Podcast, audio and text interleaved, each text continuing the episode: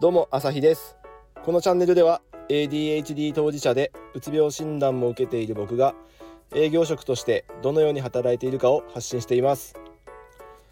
えっ、ー、と昨日の時点でまた新たなポンコツを漏れなくやってしまっているんですけど同時に成長も実感しているっていうちょっと矛盾した話を、えー、してみようと思います。まずやらかした点としてはえっと、納品をミスりました。2つ、えー、納品しなきゃいけないところを1つしか納品せず、えー、その場を立ち去るっていうポンコツを普通にいつも通りやらかしてます。ただ今回その当日事務所に戻ってからその時、えー、自分のミスに気づきました。これ多分去年だったら何も気づかずえー、翌日を迎えていたんじゃないかと。で翌日も気づかず月末を迎えて棚卸しで、えー、事態が発覚し、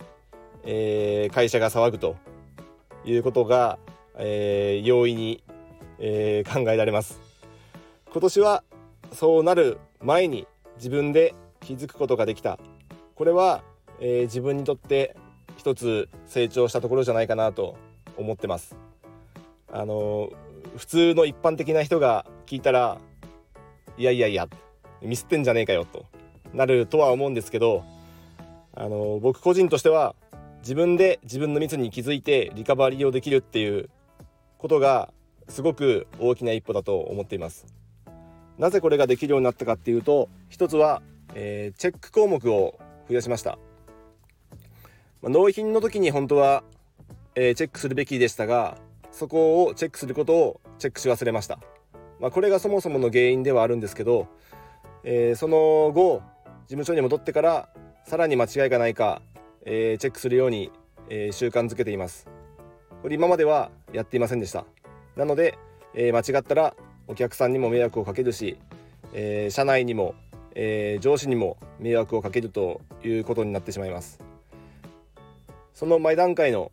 え、自分のチェックを、まあ、2段階にすることによって事前に気づくことができました。で昨日、え、ミスったので今日、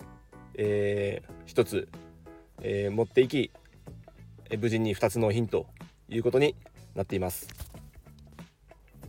いや本当にしょうもないですよねこういうミスは。分かってはいるんですけどついつい、えー、チェックするのを忘れてしまう。ここをいくら自分で攻めてもおそらく何も進展がない進歩しないのでミスることは想定してそのミスに自分で気づけるっていう仕組みを作ることによって多少改善されると思ってますんでこの習慣をこれからも続けていこうと思っています。逆にこれをやっていて事前に自分で気づくことができてよかったなと、えー、今日今時点で思っています。このチェック項目を増やすっていう作業は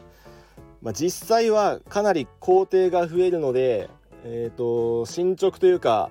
仕事のスピード感はかなり落ちます。えーと、何か行動をするたびにチェックして記録して、まあ、デジタルでもアナログでもいいですけど、えー、一つずつチェックしていくっていうのはかなり立ち止まって記入していく入力していくっていう作業が入ってくるのでかなりスピード感は落ちるんですけどそれでもこうやって自分は必ずミスをやらかすのでそれを自分で気づく気づけるどうしても嫌でも気づいてしまうっていうそういう環境を、えーと、整えることで後々取り返しがつかなくなってから気づくっていうことを防げるので最終的には時間は節約できている。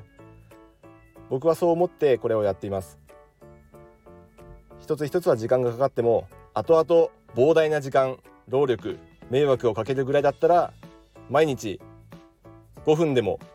まあ、積み重ねるとそれも結構な時間になりますけどまあそれならまだ自分の時間が取られるだけで済むので周りの人の時間は取らなくても済む。そう思えばこれだってやる価値はありますしこれからもやっていこうと思っています。人に指摘されなくても自分で気づける。そういう仕組みをシステムをこれからも一つずつ作って試行錯誤しながら日々改善していこうと思います。皆さんはどんな試行錯誤しているでしょうか？かなりもう一歩ずつ半歩ずつたまには一歩下がりながら試行錯誤していることと思いますが、まあ、その積み重ねで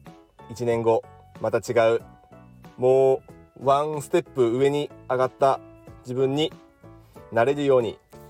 また日々頑張っていきます。一緒に頑張っていきましょう。ではまた。